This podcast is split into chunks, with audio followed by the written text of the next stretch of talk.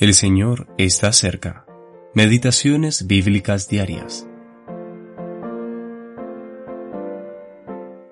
Cuando alguno de entre vosotros ofrece ofrenda a Jehová, de ganado vacuno u ovejuno, haréis vuestra ofrenda.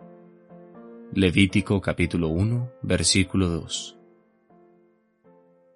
Bosquejos breves del Pentateuco. Séptima parte.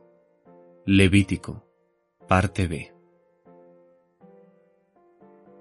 Una de las características distintivas del Levítico es el gran nivel de detalles dado a las ofrendas que se hallan en los capítulos 1 al 8. Un estudiante diligente de la palabra será ricamente recompensado en su estudio de estos capítulos. En los capítulos 1 al 6 vemos las cinco grandes ofrendas, el holocausto, la ofrenda vegetal, la ofrenda de paz y las ofrendas por el pecado y por la culpa. Cada sacrificio presenta un aspecto diferente de la persona y la obra del Señor Jesucristo. Por ejemplo, en el holocausto vemos la obediencia de Cristo hasta la muerte para la gloria de Dios, pero también para permitir que nosotros seamos llevados en el favor de Dios y para su gloria. En la ofrenda vegetal vemos retratada la humanidad perfecta y santa de Cristo, su vida vivida en perfección para la complacencia de Dios. Estas ofrendas pueden dividirse en dos categorías, ofrendas de olor grato y de olor no grato.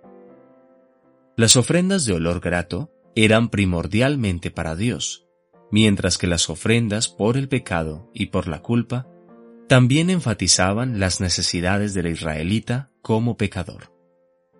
En la primera categoría, aquel que presenta la ofrenda es identificado con el sacrificio, una figura de que nosotros hemos sido plenamente aceptados en el amado. Efesios capítulo 1 versículo 6.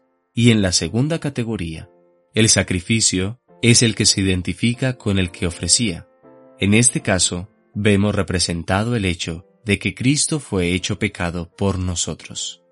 Segunda de Corintios capítulo 5 versículo 21. El capítulo 16 de Levítico es uno de los capítulos más interesantes e importantes de toda la Biblia.